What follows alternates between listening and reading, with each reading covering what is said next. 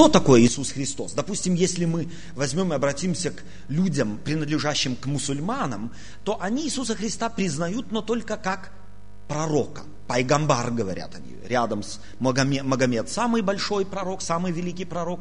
Иисус Христос стоит в ранге ниже, в ряду других пророков. Кто же такой Иисус Христос на самом деле? И поэтому я сегодня хотел бы с вами, если у вас есть Библии, то возьмите их в руки, будет, может быть, э, вам это помогать. Э, я хочу целый ряд текстов библейских вместе с вами прочитать. Первый из них записан в Евангелии от Иоанна в 11 главе 25 стих. Э, здесь в этой 11 главе идет о болезни Лазаря, речь идет о его смерти, и э, в контексте этой истории Иисус Христос, разговаривая с Марфой, говорит ей, Иисус сказал ей, «Я есмь воскресение и жизнь, верующий в Меня, если и умрет, оживет». Здесь мы, если можно так сказать, э, берем как бы интервью у Иисуса Христа. Мы спрашиваем Его, кто ты? И Он, отвечая на этот вопрос, говорит, я есть им воскресение и жизнь.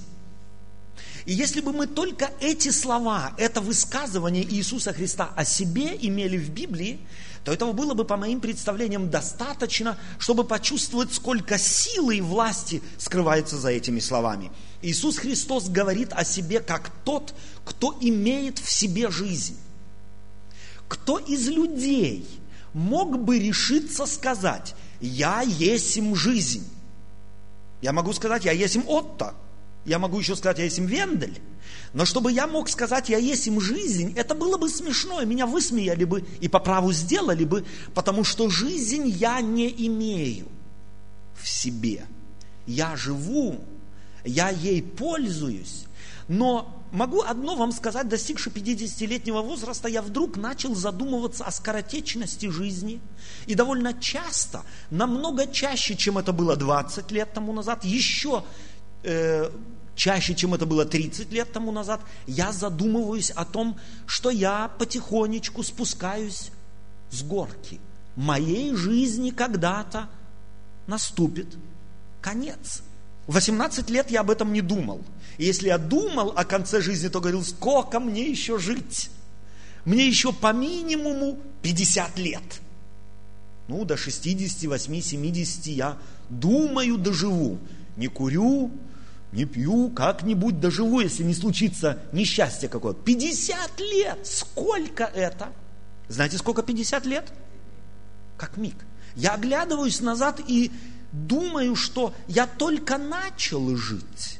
Я только начинаю постигать мудрость жизни. Я только начинаю постигать сладость жизни. Может быть на самом деле будет так, я не знаю, мы никогда, мы не можем быть 70-летними, а потом вернуться на исход 20-летия и говорить так, теперь я знаю, как нужно жизнь с мудростью провести так, чтобы, помните Островского? Кто помнит? Не было мучительно больно за бесценно прожитые годы. Помните, как закалялась сталь? Кто-то еще выучивал это наизусть. Не можем мы. Почему? Потому что в нас нету жизни. Мы ей только пользуемся. Она дана нам, если можно так сказать, на прокат. И определить, сколько этот прокат будет длиться, нам, к сожалению, а может быть, к счастью, не сказано. Потому что если бы мы знали, сколько нам жить, то если бы нам сказали, сколько нам жить в 18 лет, мы сказали бы много, нам хватит. А когда подошли бы к концу, то сказали бы, как мало. Итак, Иисус Христос, как ни один человек на свете, мог сказать, я есть жизнь. Вы чувствуете, как, какая разница между выражением «у меня есть шоколад» и «я шоколадный»? Есть в этом разница?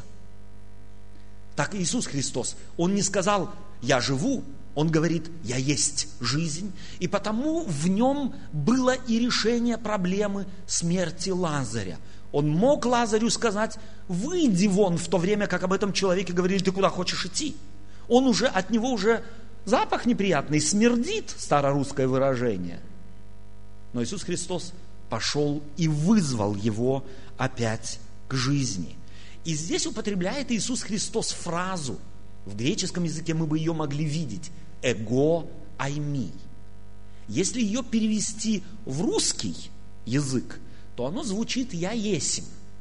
А если вот это эго айми перевести в древнееврейский язык, то оно звучит слова, которые употребил э, Бог, когда Моисей спросил, как тебе имя, то он спросил, скажи, я есим сущий или Иегова. Так Иисус Христос здесь говорит, я Иегова, у меня жизнь, я источник жизни, читаем мы в Евангелии от Луки в 11 главе 25 стих. И в 26 же стихе этого же, этой же главы читаем мы. «И всякий живущий и верующий в меня, стоит здесь опять слово «эго айми», не умрет вовек. Итак, и всякий живущий. В этих двух стихах делается разница. Я я есим жизнь, 25 стих, я есим воскресение и жизнь, и потом другая категория, и всякий живущий. То есть тот, кто не может о себе сказать, я есим жизнь, если он в меня веровать будет, не умрет вовек. И теперь мы можем сказать, хорошо, разве мы на похоронах не ходим? Разве мы не бываем на кладбище? Разве верующие в Иисуса Христа не умирают? Но Иисус Христос имеет в виду следующее, что в жизни, что в Библии и вообще э, мысль, которую Иисус Христос принес в этот мир, такова, что существует две, два вида смерти. Одну смерть, вот ту, которой умер Лазарь, которой умирают наши близкие, и мы когда-то, если не придет к тому времени Господь Иисус Христос, умрем, эту смерть тот, кто говорит, я имею жизнь, рассматривает как сон – для одних он длится тысячелетия, для других столетия, для кого-то он, может быть, будет длиться всего несколько месяцев, умершие перед пришествием Иисуса Христа. Это первая смерть. Библия рассматривает две категории смерти. Смерть, у которой мы нормально умираем, для Бога эта смерть рассматривается как сон. Пошевелил и разбудил. Но есть еще и вторая смерть, которая наступает после вынесения Богом приговора всем тем, которые отвергнут Бога. И это вторая смерть, из которой возврата нет. Так вот, всякий верующий в меня, если и умрет, не умрет вовек, э, означает, что Иисус Христос имеет в виду эту первую смерть. Дальше читаем в Евангелии от Иоанна в 12 главе 26 стих. Также здесь говорится, Иисус Христос говорит, кто мне служит, мне да последует, и где я, вот это я с большой буквы, здесь стоит слово в греческом эгоайми, там и слуга мой будет, и кто мне служит, того почтит Отец мой. Иисус Христос не боялся употреблять вот это слово, эту фразу «эго айми», то есть говорить на древнееврейском языке слово «Иегова». «Я есть Иегова». Никто из пророков Библии, никто из э, слуг Божьих никогда такую фразу по отношению к себе не употреблял, за исключением как Иисус Христос. И давайте мы откроем 14 главу Евангелия от Иоанна, и в этой 14 главе прочитаем 6 стих и 19. В 6 стихе говорится – Иисус сказал ему, «Я есть путь и истина и жизнь, никто не приходит к Отцу, как только через меня». И 19 стих в этой же главе. «Еще немного, и мир уже не увидит меня, а вы увидите меня, ибо я живу, и вы будете жить». И я хотел бы обратить особое внимание вот на это слово в 19 стихе. «Ибо я живу». Опять, если бы мы имели оригинальный текст, то мы увидели бы, что слово в русский язык, переведенное как «я живу», это слово особенное в греческом, которое не употребляли никогда, за исключением только, чтобы описать жизнь Бога. Тут стоит слово «цоэй». Чтобы описать жизнь человека, употребляли древние слова «псюхей», чтобы описать жизнь Бога, употребляли слово «дзоэй». Совершенно другое слово, которым никогда не описывали жизнь людей.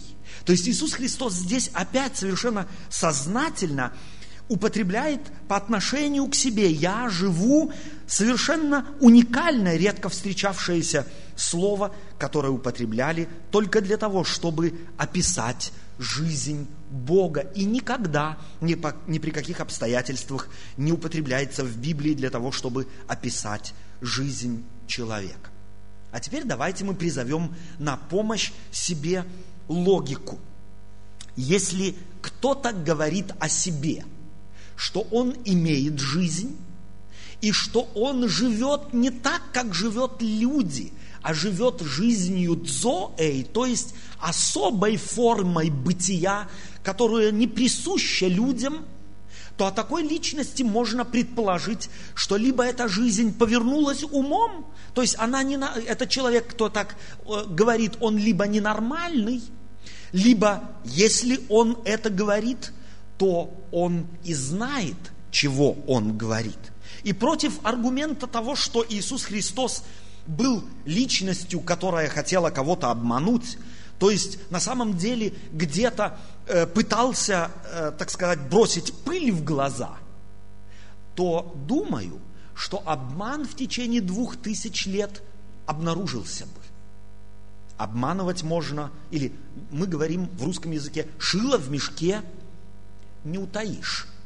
Обману долго не жить. Немцы говорит, говорят, hat kurze Beine. У, у лжи короткие ножки. На ней далеко не уехать. Но Иисус Христос, э, те слова, которые Он говорил, люди имели возможность проверять и проверяют на протяжении двух тысяч лет. И последователи Иисуса Христа не становятся больше их становится, то есть становится все больше и больше. Их не уменьшается, это количество последователей его. И вместе с тем мы имеем еще и свидетелей, которые Иисуса Христа наблюдали, жили с Ним, беседовали, разговаривали. Давайте мы с вами обратимся к посланию апостола Павла, написанное Титу. Это в конце Библии. Он пишет послание Титу, и в этом послании во второй главе 13 стихе он говорит следующее. Свидетельство это, то свидетельство, которое он, Павел, имеет об Иисусе Христе, э, свидетельство это справедливо, по сей причине, обличая их строго, дабы они были здравы в вере. О каком свидетельстве он говорит? О свидетельстве Иисуса Христа и его жизни. Это свидетельство, хочет он сказать Титу, дает тебе авторитет, дает тебе право обличать других людей. Еще давайте мы прочитаем в послании к евреям в первой главе, восьмом стихе. Говорится следующее. «Посему, имея великое во Христе дерзновение приказывать тебе, что должно по любви лучше, прошу прощения, я читаю не послание к евреям, а читаю послание к Филимону, э, первая глава, восьмой стих, о сыне, говорит апостол, э, апостол, пишущий послание к евреям, престол твой Боже, век века, и жезл царствования твоего, жезл правоты. О сыне он говорит как? Как о ком? Как о Боге, как о Боге, который сидит на престоле вечном. Так в Ветхом Завете только говорили об Отце. В Новом Завете апостол, пишущий послание к евреям, говорит так об Иисусе Христе. В послании к римлянам в 9 главе, мы так сегодня немного исследованием займемся этого вопроса. В послании к римлянам в 9 главе мы читаем 5 стих, здесь записано следующее. Их и отцы, то есть кого? Израильтян и отцы – и от них, от израильтян, Христос поплати. И этот Христос является сущий над всеми Бог, благословенный во веки. Аминь. Об Иисусе Христе здесь апостол Павел как пишет, как о ком? не как о пророке, а как о Боге. Он сущий во всем Бог. В первом послании, первое послание Иоанна, 5 э, глава, 20 стих, первое послание Иоанна, открываем мы с вами, и в э, первом послании Иоанна, 5 глава, в 20 стихе пишется следующее сказано. Знаем также, что Сын Божий, имеется в виду Иисус Христос, пришел и дал нам свет, и дал нам разум. Да познаем Бога истинного, и да будем в истинном Сыне Его Иисусе Христе. В русском языке здесь стоит слово «сей». Мы можем заменить его словом «который», который и есть истинный Бог и жизнь вечная. Все то, что говорит автор этого послания перед этим, знаем также, что Сын Божий пришел и дал нам свет и разум, да познаем Бога истинного и да будем в истинном Сыне Его Иисусе Христе, который и есть истинный Бог и жизнь вечная. Яснее и конкретней, я думаю, что уже, собственно говоря, в Библии э, говорить невозможно. Э, что Иисус Христос является источником жизни, об этом мы только что с вами читали. Давайте мы еще и посмотрим, что Он э, является вездесущим. В послании, э, в Евангелии от Матфея, в 28 главе, мы в 8 стихе, э, то есть в 20 стихе читаем Евангелие от Матфея, 28 глава, и в этой 28 главе стих 20 мы читаем – уча их соблюдать все, что я повелел вам, и сея с вами во все дни до скончания века. Вездес, вездесущность Иисуса Христа здесь однозначно высказана Евангелием. В 18 главе этого же Евангелия э, мы можем прочитать э, в 20 также стихе следующее. 18 глава, 20 стих. Иисус Христос говорит, ибо где двое или трое собраны во имя Мое, там я посреди них. Одни в Африке, другие в Южной Америке, третий на Северном полюсе, и Он везде посреди них. Иисус Христос говорит, я там посреди них, то есть везде присутствие Иисуса Христа здесь также этими словами выражено. И опять в Евангелии от Иоанна, в 20 главе, э, прошу прощения, в 8 главе, 23 стих. Евангелие от Иоанна, 8 глава, 23 стих. Он сказал им, вы от низших, я от высших, вы от мира сего, я не от мира сего я прошу вас запомнить, что везде, где в русском языке стоит «я» с большой буквы по отношению к Богу или Иисусу Христу, в древнегреческом языке стоит слово «эго айми». Вот это двойное «я», которое можно перевести еще и как «иегова» или «яхве». Также Иисус, об Иисусе Христе говорится как о бессмертном. В первом э, послании Евангелия, э, в первом послании Иоанна, читаем опять возвращаемся к посланиям. 1 Иоанна, 5 глава, с 11 стиха читаем. 1 Иоанна, 5 глава, с 11 стиха. Свидетельство сие состоит в том, что Бог даровал нам жизнь вечную, и сия жизнь в Сыне Его – Имеющий Сына Божия имеет жизнь, не имеющий Сына Божия не имеет жизни. Сие написал я вам, верующим во имя Сына Божия, дабы вы знали, что вы, веруя в Сына Божия, имеете жизнь вечную.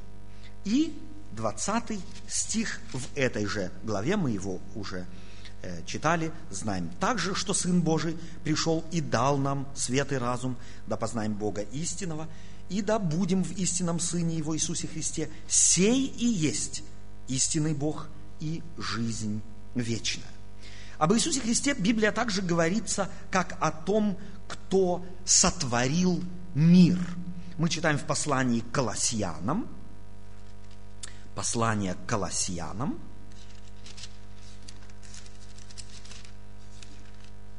в первой главе этого послания, 16 и 17 стих, это на 244 страничке. Я читаю 16 и 17 стих, и потом в конце прочтем 15 стих. «Ибо им создано все, что на небесах и что на земле, видимое и невидимое, престол или господство ли, начальство ли, власть ли, все им и для него создано. И он есть прежде всего, и все им стоит, который есть образ Бога невидимого, рожденный прежде всякой твари. И вот здесь слово «рожденный» очень часто э, интерпретируется многими людьми как пункт появления. То есть люди очень часто здесь рассуждают по ассоциации логической. Мол, если кто-то когда-то рожден, то было время до его рождения. Но интересно, что в контексте именно греческого текста здесь очень хорошо видно, что словом «рожденный» хочет здесь автор вызва, выразить не момент появления как бы на свет. То есть было время до рождения. Родился и только тогда существует. То есть он не вечен, не предвечен, как Бог, у которого нет начала и конца – но этим словом не выражается в Библии начало бытия, а родственные отношения, если можно так сказать. Понять это можно, если мы попробуем сделать следующий логический эксперимент.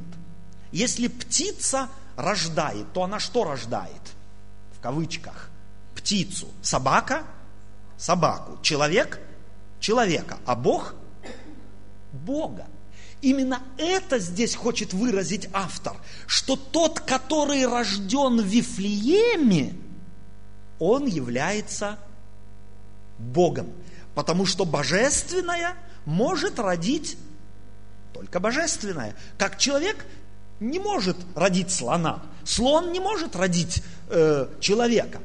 Э, себе подобное производя, Бог производит Бога. И таким образом еще раз в Библии подчеркивается божественное происхождение того, кто родился в Вифлееме. Э, и э, таким образом мы с вами э, выбрали, я выбрал только некоторые стихи из Библии, которые подчеркивают божественное происхождение Иисуса Христа. Его появление здесь в мире было его добровольным жестом, его добровольным актом унижения до человеческого рода с тем, чтобы не сверху вниз, а напрямую, если можно так сказать, явить людям характер Божий, которая суть любовь. Иисус Христос пришел в этот мир, мы праздновали или праздновали, или празднуем на протяжении уже сколько, э, какого времени э, рождение Иисуса Христа. Рождение Его невозможно привязать к какому-то одному календарному дню, потому что неизвестно, когда родился Иисус Христос, и это и не важно. Мартин Лютер, я люблю эту его фразу, сказал как-то так. Если бы Иисус Христос тысячу раз родился в Вифлееме, но не родился в твоем сердце, то Он никогда не родился для тебя. И это тогда исключает меня из общества тех, кого Иисус Христос пришел в мир спасти. Этот акт божественного добровольного унижения вплоть до смерти мы сегодня с вами вспоминаем вечерей. Вечеря корнями своими, как мы уже неоднократно говорили, уходит в Пасху, израильскую, еврейскую, которую праздновали они каждогодно, в память об освобождении. Это был один из самых величайших праздников в иудаизме. Так и вечеря является праздником, который мы празднуем с радостью, зная, что Иисус Христос освободил нас, спас нас и дал нам жизнь, которую в Адаме и Еве человеческий род утерял безвозвратно. Нашелся кто-то, кто нас или нам это право, этот шанс жить вечно опять вернул.